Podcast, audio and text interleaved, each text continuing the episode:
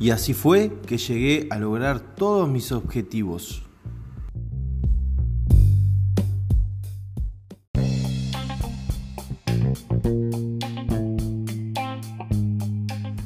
Hola amigos, ¿cómo están? Mi nombre es Sebastián Moraglio.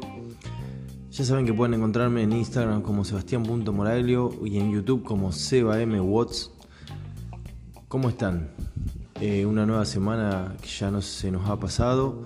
Eh, otro podcast que ha tenido bastante repercusión. Por ahí no la que me hubiese gustado, pero, pero bueno, entiendo que estamos en tiempos en los cuales la gente está saturada de, de mensajes de personas que dicen saber cómo transformar tu vida, de personas que saben cómo cambiarte la vida, de personas que saben de negocios, de entrenamiento, de marcas, etcétera, etcétera, etcétera. Hoy cualquier persona con un teléfono móvil puede hacer un tutorial de cualquier cosa. Como yo en este caso, puede grabar su podcast, puede grabar sus videos y subirlos a YouTube. Hay un sinfín de, de personas haciendo lo mismo que yo. Entonces es de imaginar que eh, el público no dé abasto para, para, tanta, para tanta propuesta nueva, para tanta idea nueva, etc. A mí me interesaría centrarme en lo que venimos hablando desde que comenzó este ciclo de podcast que vengo haciendo, que es motivarte, conseguir tus objetivos, aprender a entrenar mejor, etcétera, etcétera, etcétera. ¿sí?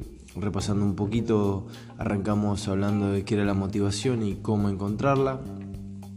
Más o menos eh, también trabajamos lo real que hay en la, célebre frase de si no duele no sirve. Eh, tratamos un montón de temas que, que si bien yo trato de llevarlos al lado del entrenamiento, pueden aplicarse en lo que es la vida diaria. Hoy me gustaría hablar de Chachan, chachan. Expectativa. Me gustaría hablarles de eh, cómo lograr sus objetivos nuevamente. Hay algo que por ahí no dejé bien en claro o no lo planteé como tal, que es el plan de acción. ¿Qué es un plan de acción? Simplemente y en pocas palabras, un plan de acción es organizar pequeñas metas que quiero ir cumpliendo para llegar a una meta mayor. Es eso, ¿sí? Eso es un plan de acción. Un ejemplo fácil puede ser, no vengo entrenando o estoy demotivado y bueno, voy a ponerme 20 minutos una vez o dos veces a la semana a hacer algo que a mí me dé placer hacer, ¿sí? Tampoco vamos a arrancar a matarnos haciendo AMRAPs o Metabolic Conditionals porque vamos a terminar muertos y yo ya les dije que si doy un... Eh, ¿Cómo es? Si, al cuerpo le doy un, estímulo que no, lo favorece, que no, no le es placentero, la cabeza va a decir, muchachos, levantemos todo y nos vamos de acá, ¿sí? Entonces, lo mejor que ustedes pueden hacer es eh, empezar con estímulos que sean apropiados a su nivel de trabajo, eh, con estímulos que estén... Eh, perdón, me distrajo el gato que sabe abrir la puerta. Sí, mi gato es mágico, va gata, nuestra gata, porque también es de, de, mi novia Caro, y sabe abrir la puerta. Y Berta, como sabe que se manda una cagada, fue, la corrió y más ruido hicieron. Así que discúlpenme me hicieron perder el hilo estos animales. Eh, básicamente necesito un estímulo que esté adecuado a mis capacidades. Punto. ¿sí? Entonces, si yo quiero empezar a ser una persona que entrena todos los días, lo primero que tengo que hacer, lo primero que tengo que hacer es empezar de a poco con cosas que me gusten, que me llenen de energía, dos veces a la semana, tres veces a la semana, poniéndome pequeños objetivos hasta llegar a estar entrenando siete días. Después de esos siete días Los reparto en días de choque, si quieren llamarlos así, y yo lo que hago en esos días de choque es cargarme un poquito más de volumen y de intensidad de entrenamiento, como dice mi amigo Ramón, darle más tuta y los otros días usarlo como para distenderme un poco, para sacarme los dolores, para moverme. Eh, eso sería básicamente un plan de acción. Pero la herramienta más importante que puedo darles es, ustedes tienen que controlar todo lo que esté a su alcance, no tienen que dejar nada librado al azar. Así es como básicamente yo llegué a cumplir con todas mis metas. ¿Qué me refiero con esto? Hay muchas cosas que dependen de uno mismo y hay otras que dependen de muchísimos factores externos, ¿sí? Por ejemplo, en mi caso, hoy en día yo tengo mi box cerrado. Tuve que entregar la llave del local porque lamentablemente no me daba mi poder económico para poder solventar los gastos que implicaba mantener un local sin poder trabajar. Entonces tuve que entregarlo. Ahora bien, voy a volver a tener mi box y ahí depende de mí. Vivo en un pueblo donde no hay demasiados locales grandes, no hay demasiados locales céntricos, no hay galpones increíblemente buenos para poner boxes de CrossFit. Entonces, guiándome por eso, puedo decir tranquilamente que mi box no va a volver a abrir. Pero si yo busco y busco y busco y muevo todos los contactos que tengo y enfoco mi energía en la búsqueda de ese lugar especial y de no cerrarme en un solo marco, en un solo pensamiento, en un tiene que ser un galpón de 400 metros cuadrados. No, tiene que ser un local que a mí me guste. Punto. Después yo lo adecuaré y adecuaré mi actividad a lo que tengo. ¿Se entiende? Entonces, yo quería ser destacado en el deporte que hago y tuve un montón de piras en el camino. Me tocó lesionarme un montón de veces, me tocó encontrarme con planificaciones que no me servían, que estaban diseñadas para una persona y no para mí, y eso me jugó un montón, pero un montón en contra. Si yo hubiese seguido en los lineamientos que se maneja la mayoría de la gente, hoy me estaría dedicando a otra cosa. Pero como yo sé que cuando quiero algo hasta no tenerlo no paro, y como yo sé que el 80% de mi entrada de dinero o de mi trabajo dependía de yo ser un buen atleta, yo tener un buen estado físico, yo tener un cuerpo acorde a la actividad que estoy vendiendo, etcétera, etcétera, etcétera. Nunca bajé los brazos, nunca quise dejar de entrenar, nunca quise dejar de competir, nunca quise dejar de probar hasta dónde puedo llegar. Pero ¿cómo lo hice? Fácil. Dominé todo lo que estaba a mi alcance. Me planteé, me senté y me puse a pensar, esto lo puedo modificar, esto lo puedo modificar, esto lo puedo modificar, esto no depende de mí, esto sí depende de mí. Y empecé a trabajar sobre cada uno de esos puntos hasta modificarlos a mi favor. Modifiqué mi forma de alimentarme, modifiqué mi forma de entrenarme, modifiqué la cantidad de estímulos que me daba por día, modifiqué la cantidad de competencias que me anotaba en un año, en un mes, en una semana, ¿sí? porque eso es otra cosa. A los que hacemos CrossFit, como no hay tantas competencias, lo primero que nos pinta es, hay un, el sábado hay una competencia en un box, me anoto, me anoto, me anoto, me anoto, me anoto. Y no queremos creer que tener un día de competencia implica que vamos a tener que arrancar nuestra semana con una descarga, adecuando el estímulo, no, no. Todos los atletas de CrossFit compiten el sábado y el lunes son He-Man de vuelta. No dicen, bueno, pará, me tengo que cuidar y ahí está un gran error. Entonces dije, bueno, si tengo que elevar mi estado físico y mis capacidades eh, por encima de, los demás, lo primero que tengo que hacer es dejar de competir porque eso me está prohibiendo poder esforzarme. Bien, otra cosa, si yo me lesionaba mucho y sabía qué ejercicios me hacían mal, si yo me anoto una competencia y me tocan esos ejercicios, lamentablemente los voy a tener que hacer y los voy a tener que hacer un volumen altísimo, a una cantidad de repeticiones altísima, a una intensidad altísima. Entonces ya dejo que otro controle lo que estoy haciendo. ¿Se entiende? Entonces, no, no, no me anoto.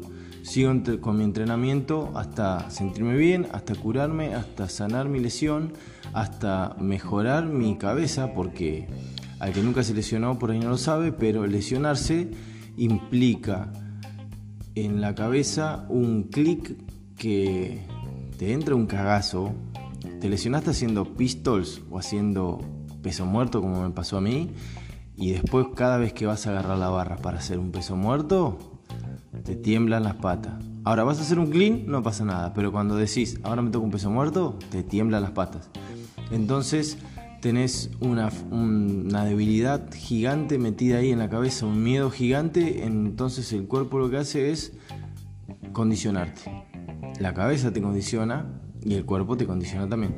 Entonces, lo primero que tengo que hacer es dejar de anotarme a tantas competencias, dije, y hacer watts que a mí no me hagan mal, entrenar ejercicios que a mí me, modifiquen mi forma de moverme, que me favorezcan a, a cambiar mis patrones de movimientos que obviamente estaban mal ejecutados y por ende por eso me lesionaba. Y no quiero hilar más fino que eso. Eh, y también entrando en el tema de competencia y que la competencia está diseñada por alguien más y que en la competencia también hay otras personas, ganar una competencia también es un factor que no depende solo de mí. Entonces, yo puedo eh, tirar de todas las palancas que dependen de mí para tener un buen entrenamiento, para no lesionarme, para estar motivado siempre, para un montón de cuestiones, ¿sí? Pero el momento de competir, ahí entra un sinfín de variantes que no dependen de mí.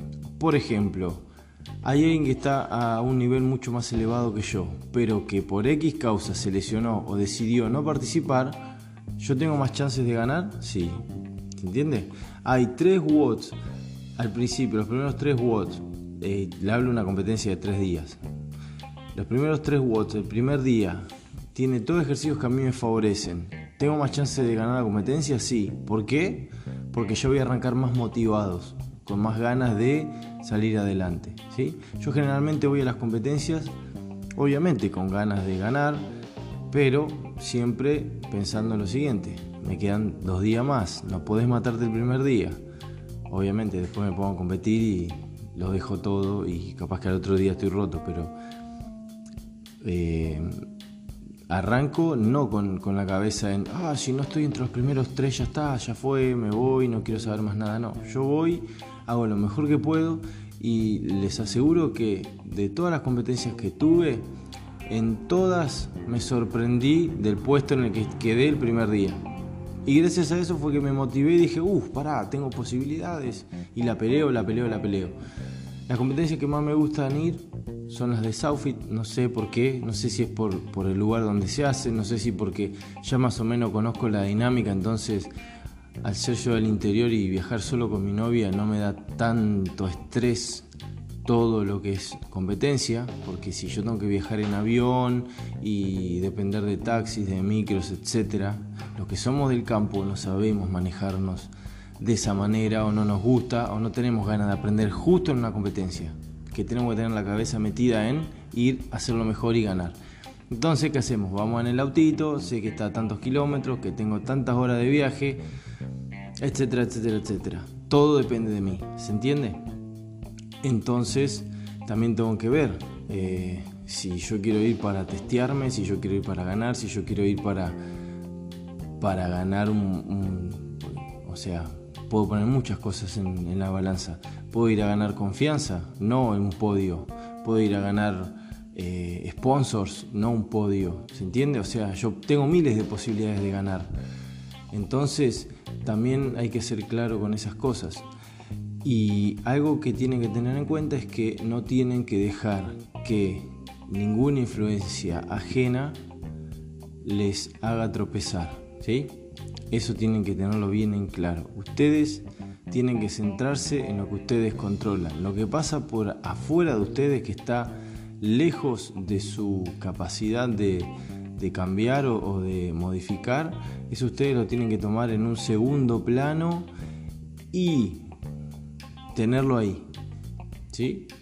Tenerlo ahí. Porque si yo me pongo a pensar en lo que los demás hacen, lo que los demás dicen, etcétera, etcétera, etcétera, me voy a desmotivar, me voy a frustrar y un montón de cuestiones más. Último ejemplo que doy, y con esto termino el podcast de hoy. Yo cuando arrancó la cuarentena, en un primer momento estaba durmiendo muy mal por el tema de que tuve que cerrar mi local, mi box, mi trabajo se fue a la bosta. Entonces me despertaba a la mitad de la noche soñando que buscaba local, pensando dónde podía encontrar un local. La pasé mal. Obviamente dormís mal y estás preocupado en algo y la cabeza no te da para decir, dale, anda, dalo todo, entrená. Encima cambié mi lugar de entrenamiento y a mí me pasaba que estaba en mi casa, no tenía ganas de entrenar, llegaba al box y de la nada me surgían unas ganas terribles de hacer fuerza, de moverme. Entonces era estar en el box y ya el cuerpo sabía que ahí tenía que rendir y en mi casa relajarme. Fue un cambio también bastante grande que creo que a muchos le ha pasado tener que modificar su espacio de relajación en un clic así para que sea su espacio de entrenamiento. Entonces, eso también me costó. ¿Y saben por qué me costó más? Porque pensaba que lo de ahora no era real, o mejor dicho, lo de ahora era momentáneo, se iba a acabar y yo iba a volver a lo, a lo otro. Y esa idea fue la que también no me permitía decir, ahora es el momento de apretar, no importa lo que esté pasando. Eh, yo entreno por gusto. A mí un montón de personas me han preguntado en momentos X del año, che, qué buena onda, te voy entrenar, ¿para qué competencia te estás preparando? No, no, yo entreno así porque me gusta eh, vos estás loco, no sé qué. A mí me gusta entrenar, me gusta entrenar fuerte. El día que tengo ganas de levantar mil kilos, levanto mil kilos. El día que tengo ganas de meter un Metcon de 40 minutos, lo meto. El día que tengo ganas de explotarme las piernas en la, South Bike, lo hago. Porque a mí me gusta. No, no me estoy cuidando como muchos atletas durante todo un año y un mes antes de una competencia agarro y digo, bueno, ahora me voy a poner las pilas. No, yo siempre voy al taco, ¿sí? Eh, es mi forma de ser. Después veo si, si obviamente si me tengo una competencia en 10 días, 15 días, 20 días, si aflojo o no aflojo, si meto más estímulos, menos estímulos, etc. Em, pero bueno, es mi personalidad, es mi forma de ser y mi forma de ser me empuja a ir siempre para adelante. Pero bueno, hay veces que hay cuestiones y me centro en esas cuestiones que no dependen de mí y obviamente me desmotivo. Entonces, por eso es que le doy mi consejo. Sitúense en el hoy, ¿sí? El hoy nos dice que los gimnasios no sabemos cuándo van a abrir, que nuestro momento es ahora, no podemos perder unas semanas, dos semanas, tres meses o cuatro meses de nuestro entrenamiento, de lo que nos gusta, de nuestra terapia, de nuestro futuro, porque uno cuando entrena siendo atleta invierte en futuro, porque en cuatro meses se levanta todo y de vuelta están las competencias. Yo estaba clasificado a Freedom con unos alumnos míos y no pudimos ir. No sé si voy a ir, pero si se abren las competencias no quiero decir, fa, yo dejé de entrenar y ahora no puedo ir, si voy voy a dar vergüenza. No, yo tengo que estar confiado de que hice lo mejor que pude para mínimamente merecer estar entre las personas que estoy. Nada más. Así que bueno, después de todas estas interrupciones los dejo.